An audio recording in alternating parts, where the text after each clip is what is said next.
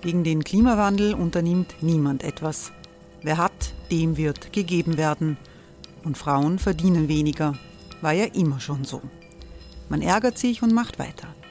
Was aber, wenn nicht? Wir haben eine Idee. Die Falter Arena macht die Bühne frei für Menschen und Projekte, die das Land verändern. Mein Name ist Eva Konzett, ich leite das Politikressort im Falter und am Sonntag, den 26. Mai, veranstalten wir im Wiener Stadtsaal die nächste Falter Arena.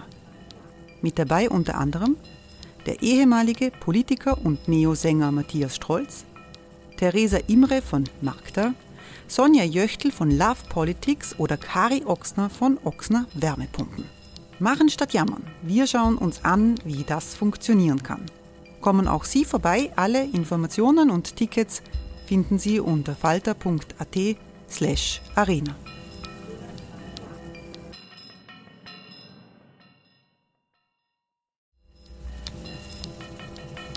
slash arena. Falter-Podcasts werden durch Werbung unterstützt. Das hilft bei der Finanzierung unseres journalistischen Angebots. Die Erderhitzung ist kein Gefühl, aber mit vielen Gefühlen verbunden. Sorgen etwa oder Angst. Eine Veranstaltung gegen diese Ohnmacht ist Tipping Time, eine Klimakonferenz der Zivilgesellschaft.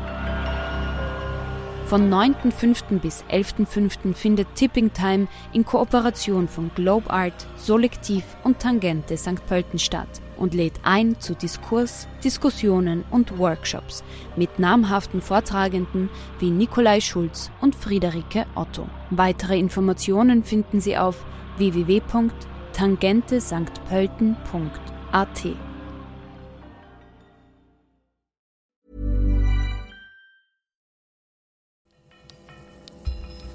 Falter Radio, der Podcast mit Raimund Löw.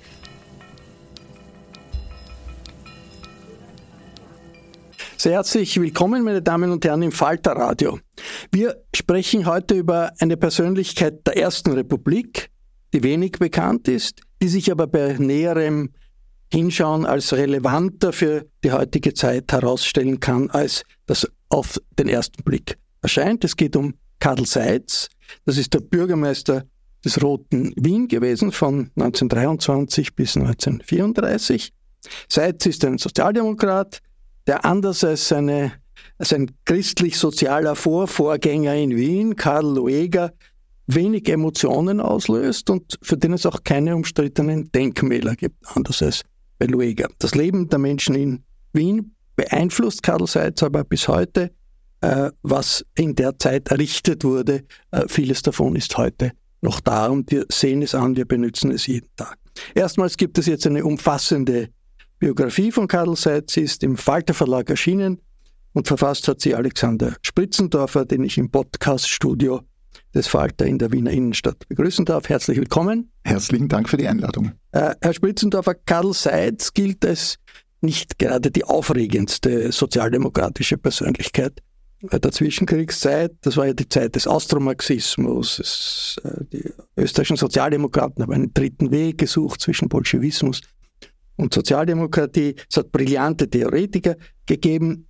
Ihr seid zwar nicht unbedingt einer dieser brillanten Theoretiker. Was hat Sie als Autor an der Persönlichkeit Karl Seitz fasziniert? Also ich würde dem Eingangsstatement gern schon einmal ziemlich widersprechen wollen, weil ich äh, ganz im Gegensatz eigentlich die Figur von Karl Seitz als eine ausgesprochen schillernde äh, wahrnehme in der Recherche. Er war ja nicht nur äh, Bürgermeister des Roten Wien, er war der erste Staatspräsident der Republik.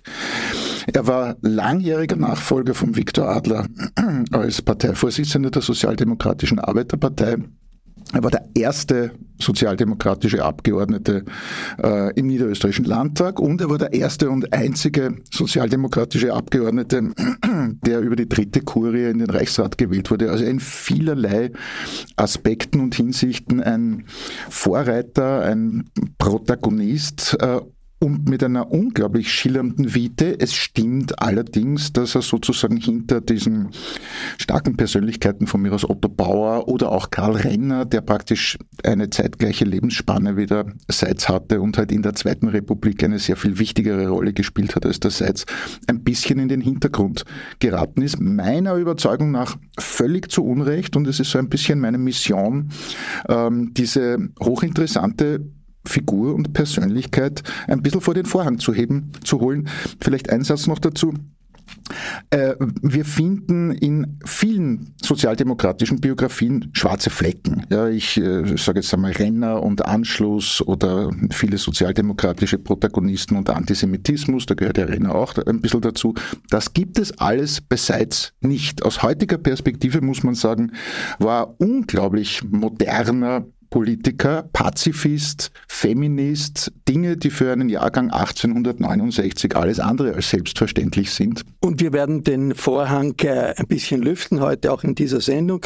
Ich freue mich sehr, dass der ehemalige Bundespräsident Heinz Fischer in die Falter-Redaktion gekommen ist. Herzlich willkommen. Danke für die Einladung. Herr Fischer, Karl Seitz war ja, wie Sie schon gesagt haben, Parteivorsitzender der Sozialdemokratie. Also ein, jemand wie Bruno Kreisky oder Andreas Babler heute, äh, jemand, der die Partei führt, ist er irgendwie aus dem kollektiven Gedächtnis der SPÖ in der Zweiten Republik verschwunden?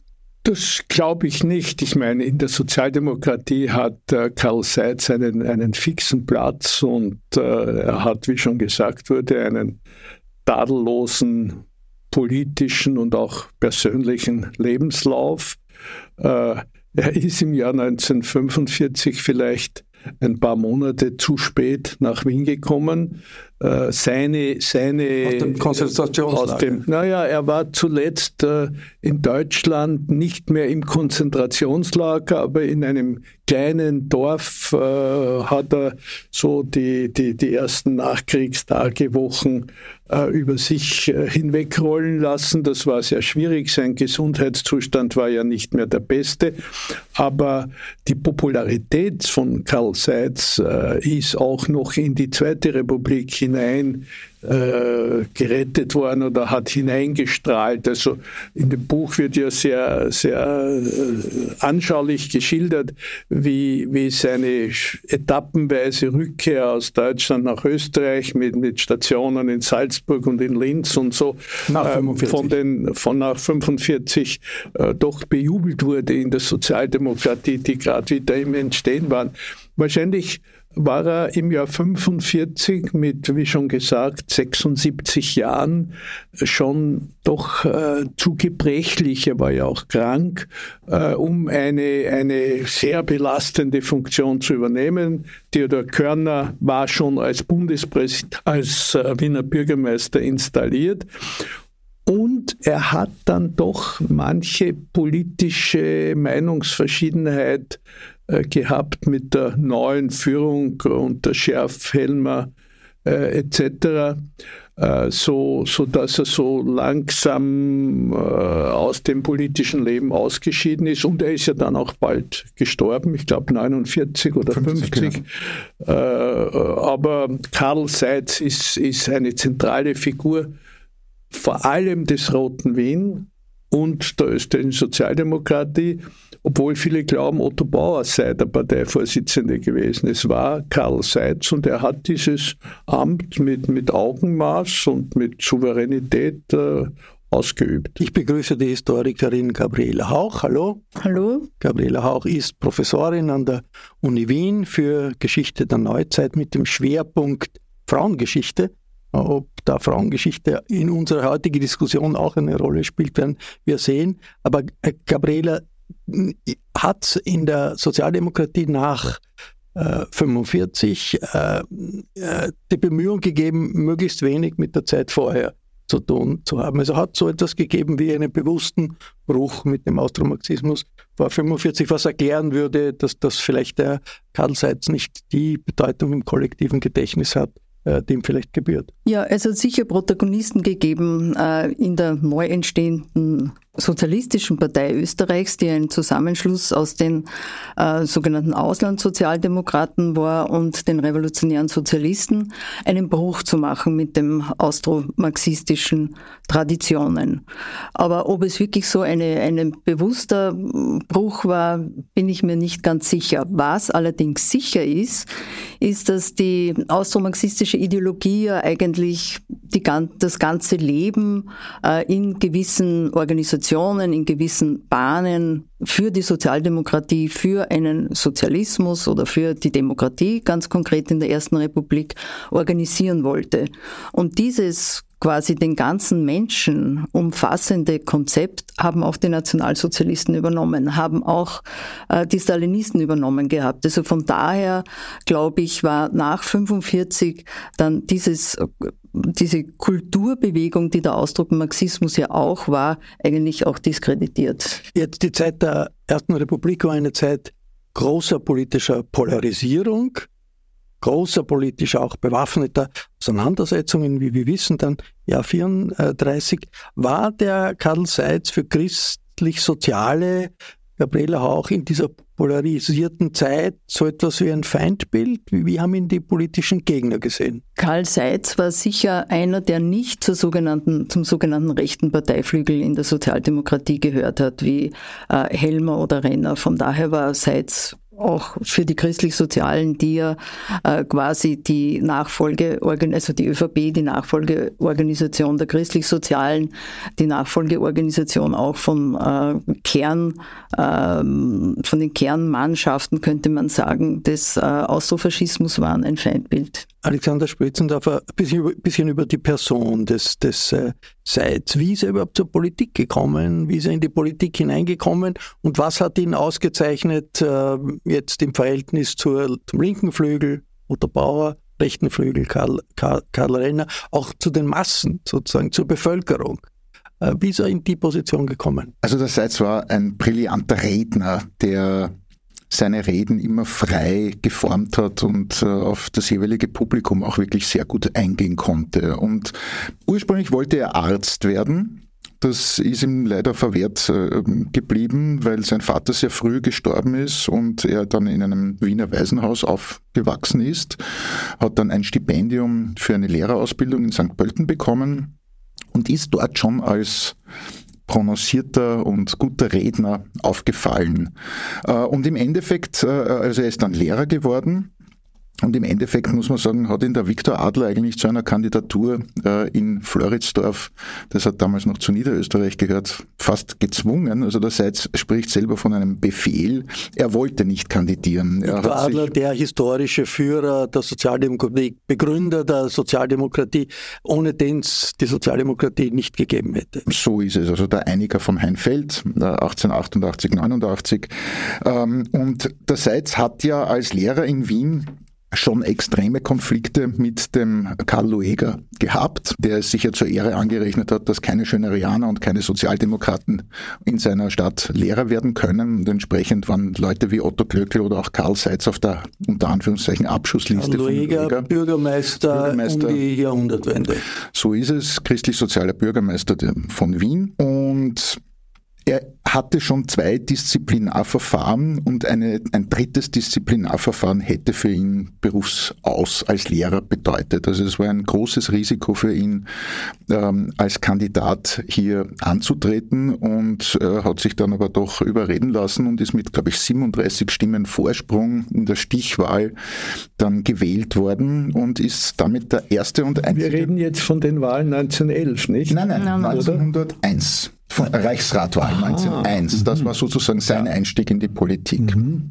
Und hat dann eine sehr, sehr rasante Karriere gemacht als Repräsentant der Sozialdemokraten im Reichsrat, also im Parlament des Kaisers, wenn man ja. will, und dann nach dem Krieg im, im, im Roten Wien. In, inwiefern, Heinz Fischer, ist das typisch für die Sozialdemokratie der Vorkriegszeit, vor dem Zweiten, Zweiten Weltkrieg, diese individuelle Entwicklung? Naja, was mir aufgefallen ist, äh, wie ich im Parlament war, ist, dass die sozialdemokratische Fraktion noch in der Zweiten Republik ganz besonders stark rekrutiert hat, Lehrer und Eisenbahner.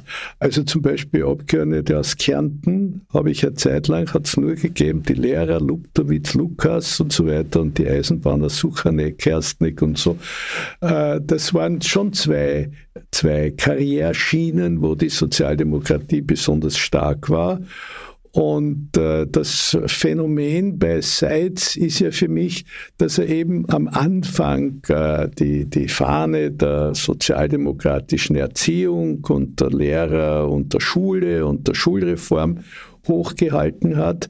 Dann ist er in der, in der provisorischen äh, Nationalversammlung und in der konstituierenden Präsident geworden und seine, seine Einreihung unter die Staatsoberhäupter äh, erfolgt ja deshalb, weil eine vorübergehende Zeit bis 1920 vorgesehen hat, dass es gar keinen eigenen Präsidenten gibt als Nachfolger des Kaisers, sondern dass der Präsident und ganz am Anfang das Präsidium der Nationalversammlung die Rolle des Staatsoberhauptes ausübt.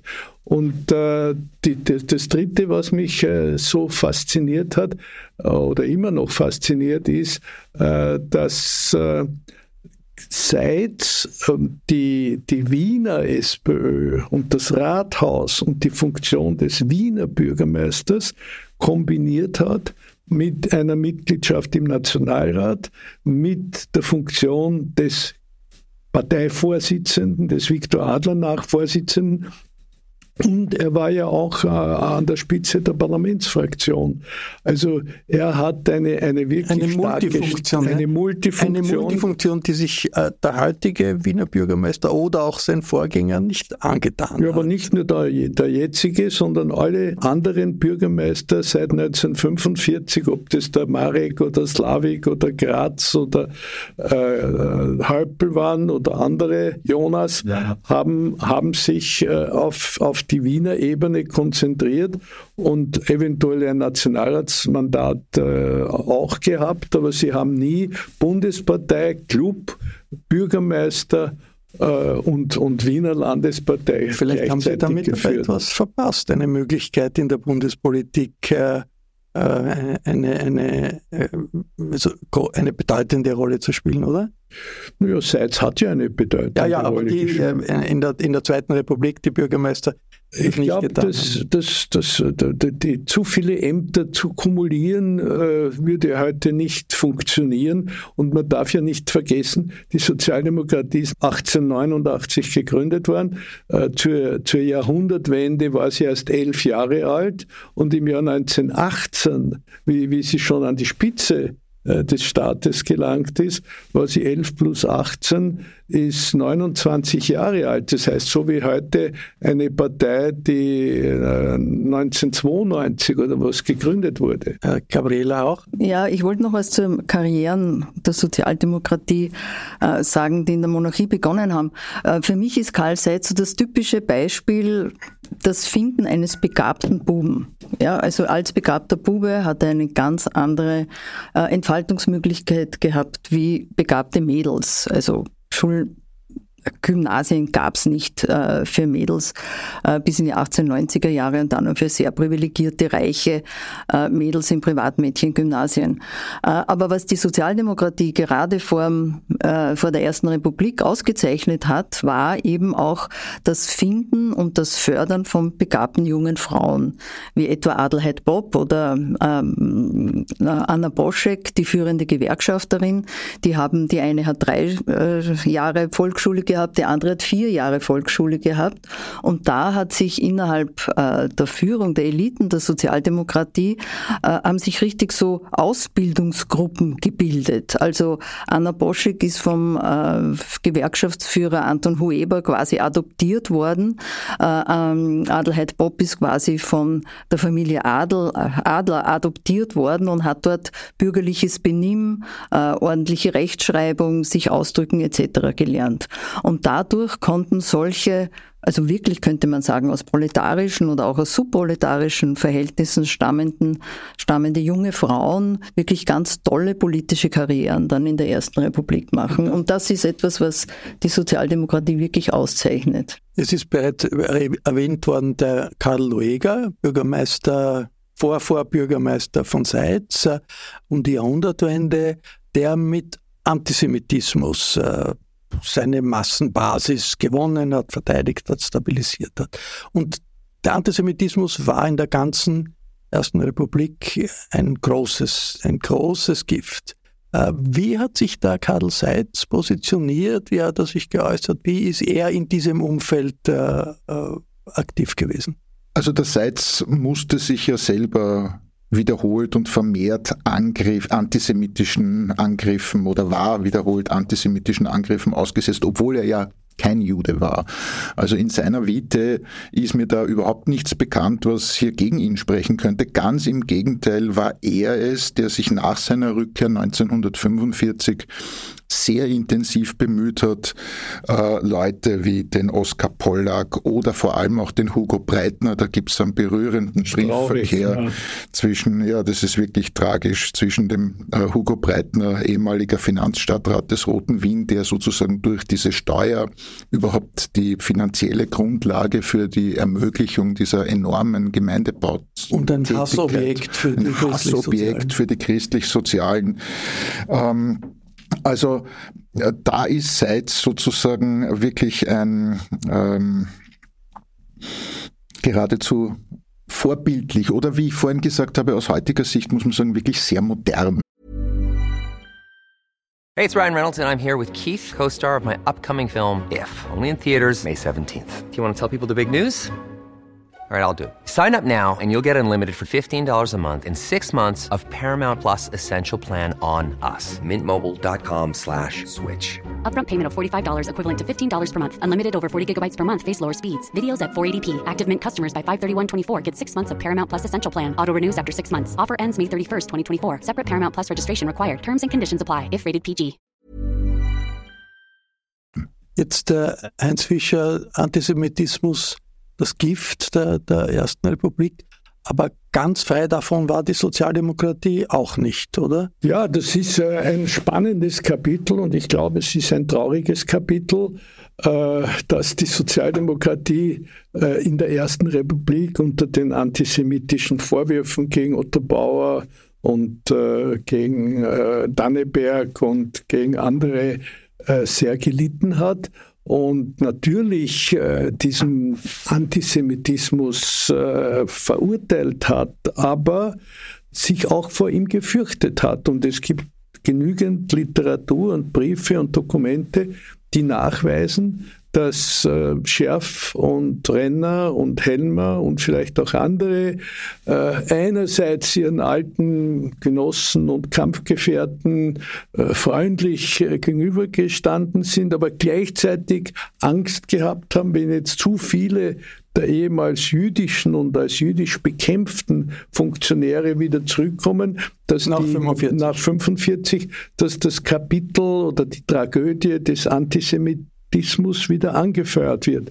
Und darum wissen wir heute, und ist es heute geschichtlich unwiderlegbar, dass Helmer und auch Scherf ähm, vorsichtig waren oder sehr selektiv gesagt haben, den Oskar Pollack, den brauchen wir schon, Klammer, obwohl er ein Jude ist. Und auch weil Karl, die Engländer das wollten? Und, und uh, der Karl Czernetz uh, kann auch zurückkommen und die Stella klein Kreisky haben sie ja lange gezögert. Und, und bei Kreisky hat man ihm gesagt, er ist am besten, da hat niemand vom Antisemitismus irgendwie gesprochen, aber man hat sich gedacht, vielleicht sollte er lieber auch eine Zeit in Stockholm noch bleiben bleiben. Und Kreisky ist ja bis, glaube ich, 50 oder 49, 50 hat er noch in Schweden gelebt.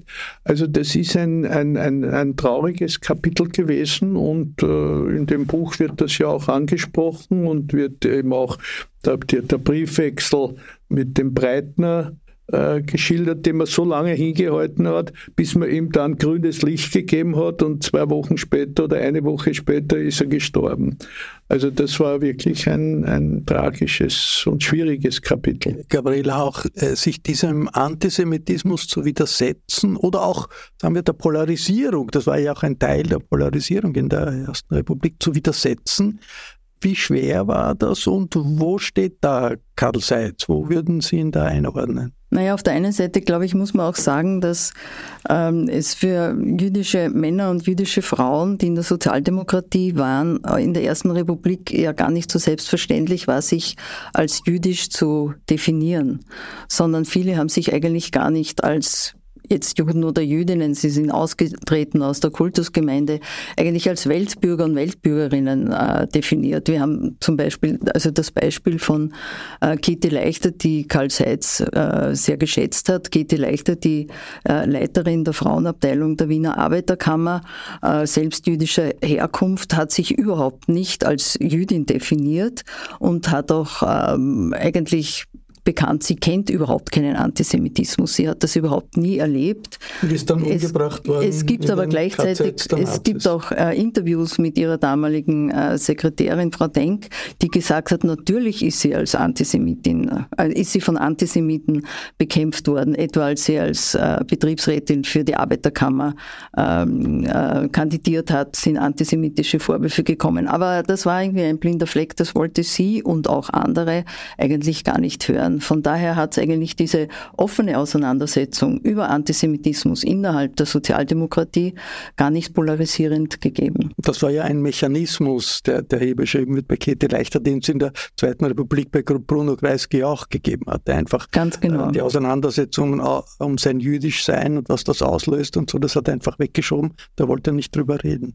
Also ich habe auch Interviews mit äh, alten Sozialdemokratinnen äh, gemacht, etwa Gina Stadler, die Ehefrau von Karl Stadler, Adler, die mir erzählt hat, wie schrecklich das für sie und ihre Jugendgruppe im VSM, Verein Sozialistischer Mittelschüler, auch war, als aus Galizien äh, die wirklich orthodoxen Juden und Jüdinnen nach Wien gekommen sind, die also auf den ersten Blick als jüdisch äh, äh, erkennbar, waren. erkennbar waren und äh, auch Rückschritt etc. Äh, symbolisiert haben. Also es ist irgendwie wirklich eine schwierige Situation, die nicht offen diskutiert worden ist in der Ersten Republik. Ähm, die Sozialdemokratie in der Ersten Republik äh, hat äh, versucht, die Republik zu verteidigen, die Demokratie zu verteidigen, war aber gleichzeitig auch schon radikal austromarxistisch, wollte den Sozialismus einführen.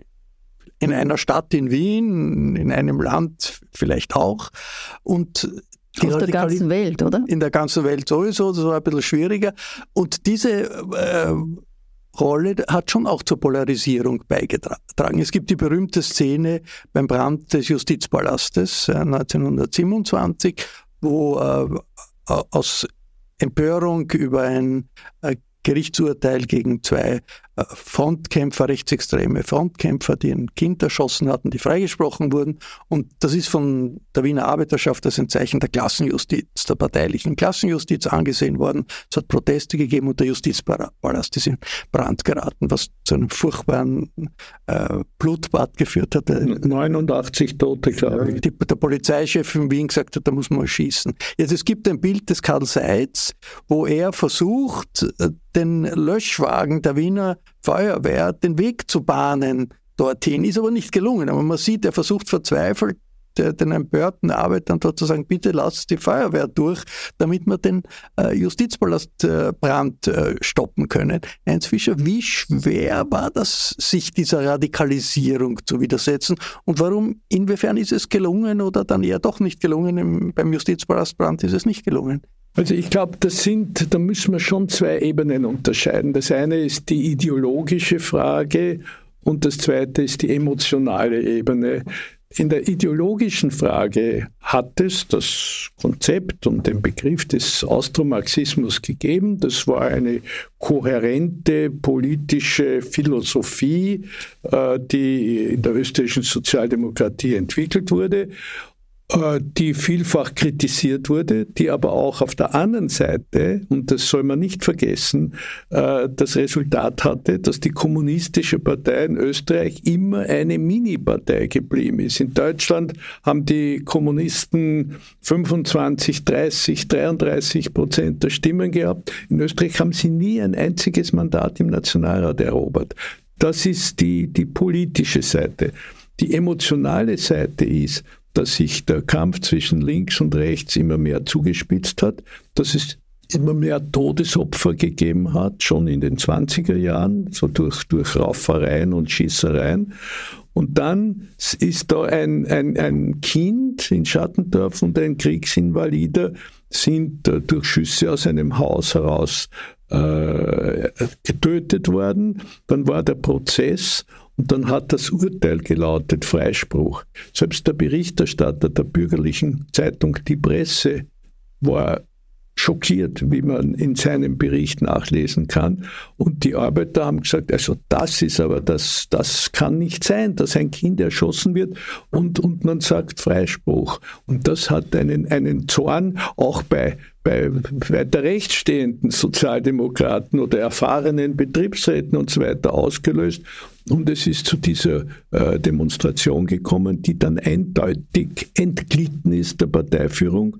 Und Karl Seitz, der äh, mutig war und sich auf einen Feuerwehrwagen gestellt hat und, und zum, äh, zum Gebäude hingelangen wollte, mit diesem Feuerwehrauto umzulöschen, das ist dieses Feuerwehrauto samt Seitz und allen, die drauf waren, ist abgewiesen worden, ist beschimpft worden. Der Seitz ist als, als, äh, äh, als äh, Bremser empfunden worden.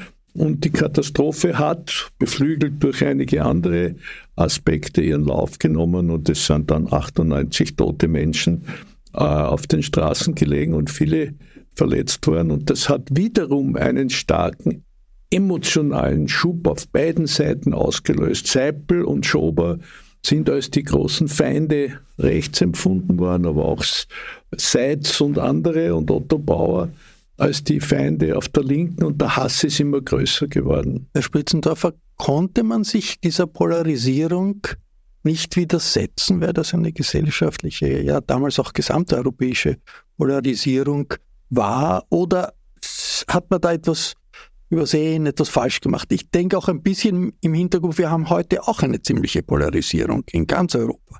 Äh, in Österreich auch. Und wenn wir uns die Polaristen ansehen, wie das damals gescheitert ist, gut, das sind jetzt andere Verhältnisse, es gibt keine bewaffneten Formationen, es ist nicht nach einem Weltkrieg, aber trotzdem, die Polarisierung äh, heute ist auch beunruhigend. Die Polarisierung damals war die unvermeidlich? Vielleicht Darf ich den Bogen so versuchen, dass ich sage, ich glaube, die heutige Zeit würde mehr Politiker von einer inneren Einstellung, Überzeugung und auch dem Willen und der Bereitschaft zum Brückenbau brauchen, wie es Karl Seitz war. Ich würde da, äh, Frau Doktorin Hauch, insofern ein bisschen widersprechen wollen, als ich nicht glaube, dass Seitz sozusagen per se das Feindbild der christlich-sozialen in der Zeit war. Das war vielmehr die Person Otto Bauer. Äh, und es gibt Aber ja er war kein Helmer und er war auch kein Schärf. Absolut, absolut. Aber das spricht aus meiner Perspektive durchaus wieder für den Karl Seitz. Die Polarisierung, es konnte damals, ist, ist genug getan worden, um die Pol der Polarisierung zu begegnen. Vielleicht war es unvermeidlich, kann ja sein. Wahrscheinlich ist nicht genug getan worden, um, um diese Polarisierung hintanzuhalten. Aber also da tue ich mir ehrlich gesagt aus heutiger Perspektive sehr schwer. Vielleicht sozusagen ein Learning, was man aus, auf, die, aus der, auf die heutige Zeit äh, ähm, herüberholen kann, ist, und wir haben jetzt über den Justizpalastbrand äh, am im, im Juli 1927 gesprochen, dass ja ein großes und für alle sichtbares Ereignis war. Ich glaube, dass die wirklichen Veränderungen in der Geschichte oft ganz kleine Dinge sind, denen wir viel mehr Beachtung widmen sollten. Also wir sitzen hier in der Falter-Redaktion mit dem schönen Logo des Adlers mit den Schmetterlingsflügeln und ähm, da gibt's ja das chinesische Sprichwort, dass der Schlag eines Schmetterlings oft die Geschichte verändern kann und das war, finde ich, schon in Österreich auch so. Also wenn ich jetzt zum Beispiel an diese missglückte Abstimmung eigentlich eine Kleinigkeit denke, was für Konsequenzen das hat. Im Parlament die Abstimmung, die dann zur Ausschaltung des Parlaments geführt hat. Ich muss einen Zweifel anmelden, ob das überhaupt eine legitime Frage ist, nämlich in die Geschichte hineinzufragen, wäre das oder jedes vermeidbar gewesen? Wäre der Zweite Weltkrieg vermeidbar gewesen? Wäre der Erste Weltkrieg vermeidbar gewesen? Wäre die Polarisierung in der Ersten Republik vermeidbar gewesen, wäre der Vietnamkrieg vermeidbar gewesen. Ich kann natürlich sagen, wenn der das getan hätte und jener anders formuliert hätte und dieses Ereignis nicht eingetreten, dann wäre das anders verlaufen. Ich kann aber auch sagen, die Geschichte ist so verlaufen, wie sie verlaufen ist. Und jedes einzelne Ereignis in der Geschichte hat eine Ursache, hat eine Vorwirkung, hat eine Vorvorwirkung. Aber wir versuchen doch aus der Geschichte zu lernen. Ja, ja. pro futuro. Aber rückwirkend zu sagen, äh, ja, wenn, wenn, man hätte auch sagen können, wenn der Invalide und das Kind nicht in Schattendorf dort gewesen wären zu diesem Zeitpunkt, wäre, wäre dieses, äh, dieses Malheur nicht passiert.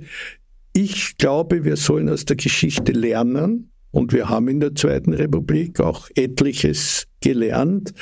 Aber die Frage, ob was vermeidbar gewesen ist, ist eine interessante, aber eine theoretische Frage. Polarisierung damals, Polarisierung heute. Inwiefern gibt es äh, Ähnlichkeiten? Ist, es vergleichbar? Inwiefern ist es nicht vergleichbar, Gabriel, auch? Naja, nicht vergleichbar ist, weil die, die, politische, gesellschaftliche Situation einfach eine ganz, ganz andere ist. Also ähm, du hast ja schon gesagt, es war vorher ein Weltkrieg. Das heißt, das Gewaltpotenzial hat die Gesellschaft in den 1920er und in den 1930er Jahren in einer Art und Weise durchdrungen, die wir uns heute, wir in Österreich, Insel, so selig sind wir nicht, aber trotzdem eine äh, Wohlstands-Sozialstaatsinsel überhaupt nicht mehr vorstellen können. Diese Massenarmut, Massenelend etc. Also das ist wirklich anders. Die Polarisierung, die es auf einer ideologischen, politischen Ebene zurzeit gibt, hat etwas anderes zu tun mit der äh, von Massenarmut und der äh, ökonomischen Situation auch getragenen Polar Polarisierung damals. Ich wollte aber nur sagen zu der Vermeidung, ja. Also ich glaube, dass ganz zentrale politische Kräfte, das sind die christlich-sozialen, das sind die deutschnationalen Großdeutschen, die wachsenden Nationalsozialisten, überhaupt kein Interesse daran gehabt haben, irgendwelche Brücken zu bauen oder die Polarisierung äh, zurückzunehmen, auszugleichen etc. Die wollten keine demokratische Republik die Teile der christlich-sozialen Partei, die eine demokratische Republik wollten, etwa die Oberösterreicher mit Prelat Hauser etc., die waren in der absoluten Minderheit in der christlich-sozialen Partei ab eben ab äh, der zweiten Hälfte der 1920er Jahre. Von daher ist, glaube ich, diese Frage nach dem Brückenbauen eine, die sich nicht wirklich stellt oder auch beantworten lassen kann aufgrund der gesellschaftspolitischen Situation. Andere Frage an der Zugang das Rote Wien. Der, der Karl Seitz steht für das Rote Wien, zehn Jahre Bürgermeister, ist unter Reumann, seinem Vorgänger als Bürgermeister, begonnen worden. Aber natürlich die Hochzeit des, des Roten Wien war unter, unter Seitz. Äh, wie sehr, Herr Spritzendorfer, war dieses Rote Wien ein, eine Insel? in, äh, in Österreich. Wie sehr hat auch ausgestrahlt auf den Rest des Landes, vielleicht auch irgendwie auf Europa, weil es doch ein Beispiel war, wie man etwas ganz anders machen kann als äh, in konservativ äh, äh, regierten Landesteilen. Ja, absolut. Also vielleicht darf ich die Gelegenheit auch ergreifen. Es wird heuer am 13. November 1923 ist Karl Seitz als Nachfolger von Jakob Reumann äh, Wiener Bürgermeister geworden. Also das ist heuer 100 Jahre her. Und Wien war damals die größte Stadt der Welt unter sozialdemokratischer Regierung. Also steht es auch in Ihrem Buch wörtlich. Steht auch in meinem Buch. Stimmt auch. Und es war sozusagen wirklich ein, ein, eine Art Experimentierlabor für ein sozialdemokratisches Experiment äh, mit den unglaublichen Wohnbauten, Gratis-Kindergarten von 7 bis 18 Uhr, das modernste Fußballstadion des Kontinents, das größte Hallenbad der Europas, benannt nach einer Frau übrigens, was damals auch keine Selbstverständlichkeit war. Und wer war Also, die Frau? Die Amalie Pölzer war die erste äh, oder eine der ersten sozialdemokratischen Abgeordneten. Es ist ja auch überliefert, dass sozusagen äh, Menschen aus der ganzen Welt, Politiker aus der ganzen Welt nach Wien gekommen sind, um sich dieses Experiment hier anzusehen.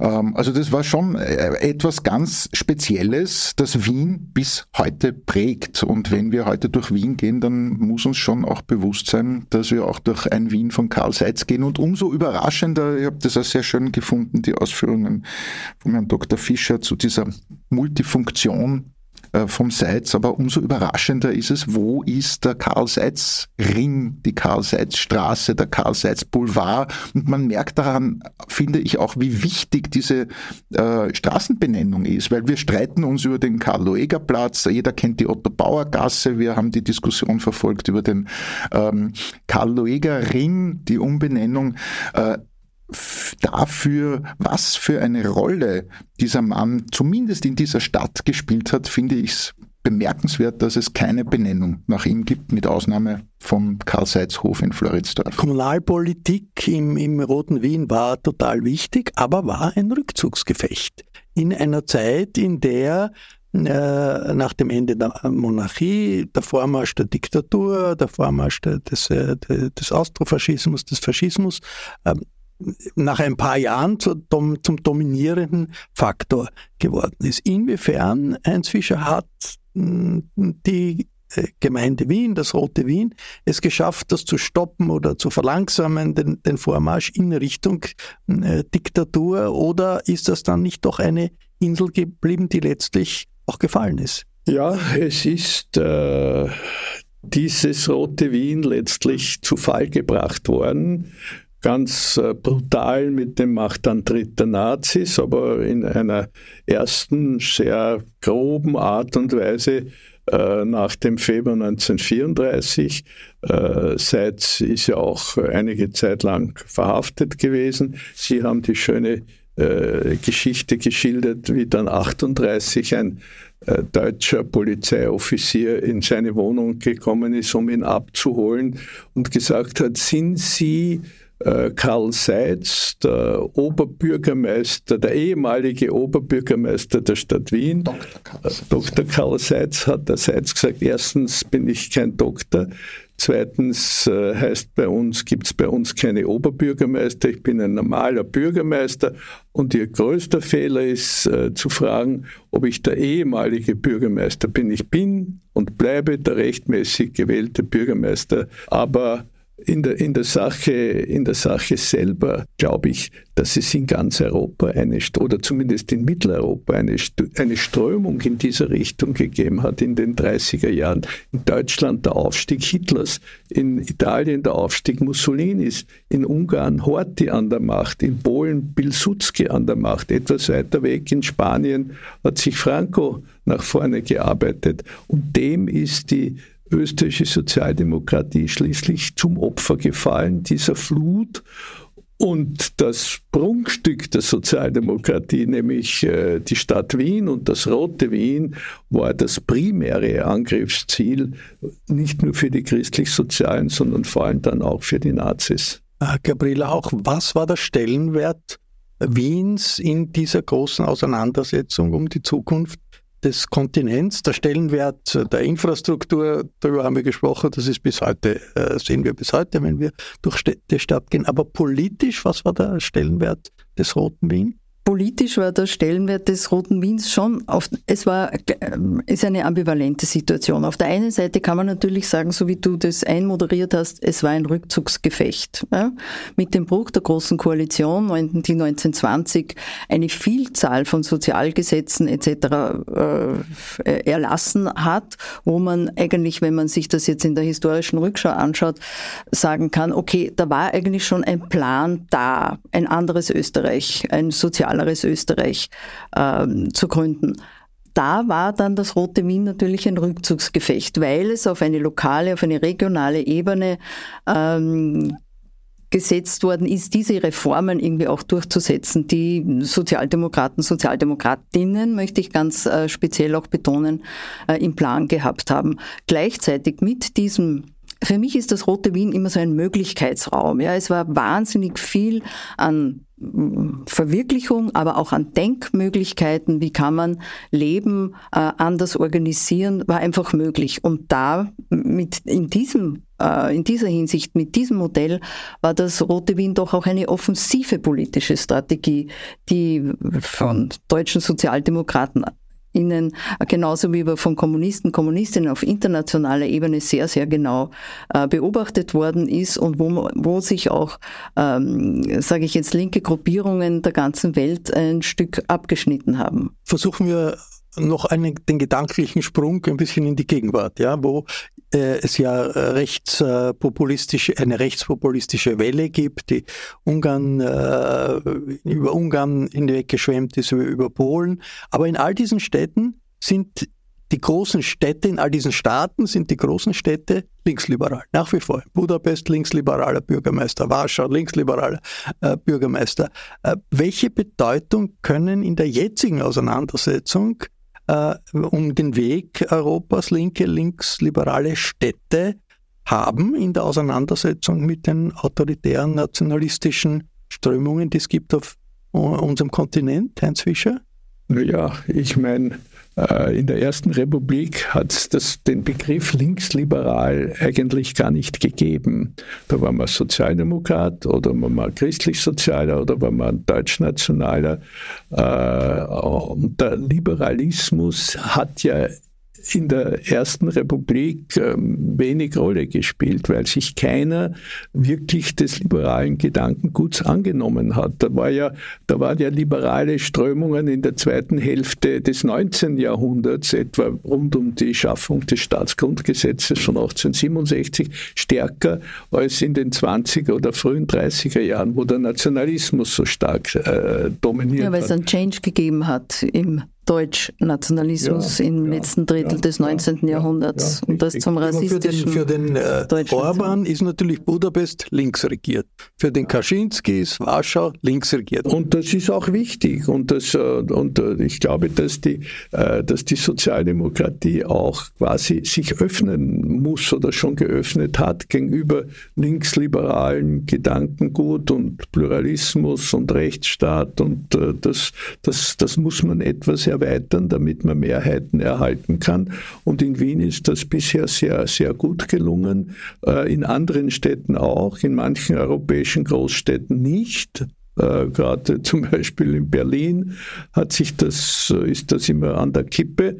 Aber in einer, in einer Großstadt ist das äh, sozialdemokratische äh, soziale Konzept schon etwas ganz, ganz Wichtiges, um Elendsvierteln und so weiter zu verhindern und die Stadt lebenswert und funktionsfähig zu erhalten. Äh, Gabriela? Also deine These ist ja eigentlich, die du jetzt nicht so richtig äh, ausgedrückt hast, dass Urbanität, also Urbanisierung, äh, eigentlich auch einen, einen Raum darstellt, der chauvinistische, rechtspopulistische Bewegungen im Zaum hält, könnte man vielleicht sagen, ja, oder nicht so ein offenes Einfallstor äh, dafür ist. Das ist natürlich eine spannende Angelegenheit, sich zu überlegen, in welchen sozialen äh, Räumen findet Leben in der Stadt statt, im Gegensatz zu ländlichen Gebieten etwa.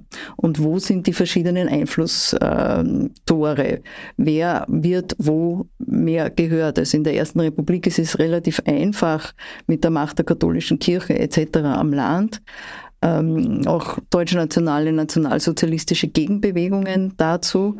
Äh, heute ist es viel ausdifferenzierter. Ich finde, das ist eine spannende, aber ganz schwierig zu beantwortende Frage. Ich möchte, möchte nur äh, ganz kurz äh, dazu sagen, es ist ein Phänomen, das ja nicht in der, auf, die, in der ersten, auf die Erste Republik begrenzt ist, auf Österreich begrenzt ist. Ja, ja. Wir haben eine Untersuchung von Piketty, dem äh, äh, französischen Ökonomen, der sich angeschaut hat, wie äh, sich die politische Entwicklung in Frankreich in der Arbeiterklasse äh, darstellt. Und der kommt zum Schluss, in den Städten, in den Großstädten ist die Arbeiterklasse nicht nach rechts gegangen, nicht zu Le Pen gegangen. In den kleinen Städten und in den Dörfern am Land schon. Das würde ein bisschen diese These von den großen Städten als ein Refugium ähm, der äh, demokratischen Institutionen und, und, des Rechtsstaates bestätigen. Sie wollten noch ganz kurz. Gleichzeitig muss uns klar sein, dass genau aus diesem Grund diese Städte natürlich auch bis zu einem gewissen Grad die Feindbilder konservativer Politik sind. Das war ja auch im Wien der 30er Jahre so. Und der Angriff gegen das sozialdemokratisch regierte Wien hat ja schon weit vor dem Februar 34 ähm, begonnen und hat die, die ersten Schritte waren das finanzielle Aushungern der Stadt über den Steuerausgleich. Wenn wir heute nach Budapest blicken, dann passiert dort ganz genau dasselbe, ja, was in Wien in den 30er Jahren passiert ist. Also wenn wir jetzt sozusagen auch den Punkt, was können wir aus dieser Geschichte lernen, äh, beleuchten, dann finde ich, dass eine Stadt wie Budapest im Augenblick dringend unsere Solidarität und unsere Unterstützung braucht, weil der dortige Bürgermeister der Gergely Karakschoni, ein, ein linksliberaler Bürgermeister, extrem unter dem Druck der Orban-Regierung zu leiden hat, die de facto Budapest ökonomisch aushungern. Und das ist, war genau dasselbe, was in Wien ab Ende der 20er Jahre, also sicher, wir sind uns da sicher einig, dass das Jahr 1927 hier einfach den Wendepunkt dargestellt hat. Bis dahin glaube ich schon, dass es eine offensive Wachstumssache war. Ab dann war sicher auch die Sozialdemokratie in der Verteidigung. Danke für diesen Bogen aus der äh, Ersten Republik über die Zweite Republik bis in die Gegenwart. Danke für diese Stunde Zeitgeschichte, ausgehend von Karl Seitz, dem Bürgermeister des Roten Wien, hier in der Falter-Redaktion. Danke an alle Hörerinnen und Hörer, die uns auf UKW hören. Äh, das Buch über Karl Seitz von Alexander Spritzendorfer können Sie im Falter Buchversand bestellen. Zeitgeschichte und aktuelle Politik. Das Neueste dazu finden Sie jede Woche im Falter. Daher empfehle ich ein Abonnement des Falter. Auch gratis Probeabos sind möglich. Alle Informationen finden Sie im Internet unter der Adresse abo.falter.at. Ursula Winterauer hat die Signation gestaltet. Philipp Dietrich betreut die Audiotechnik im Falter. Vielen Dank, Philipp. Im Namen des gesamten Teams verabschiede ich mich bis zur nächsten Folge.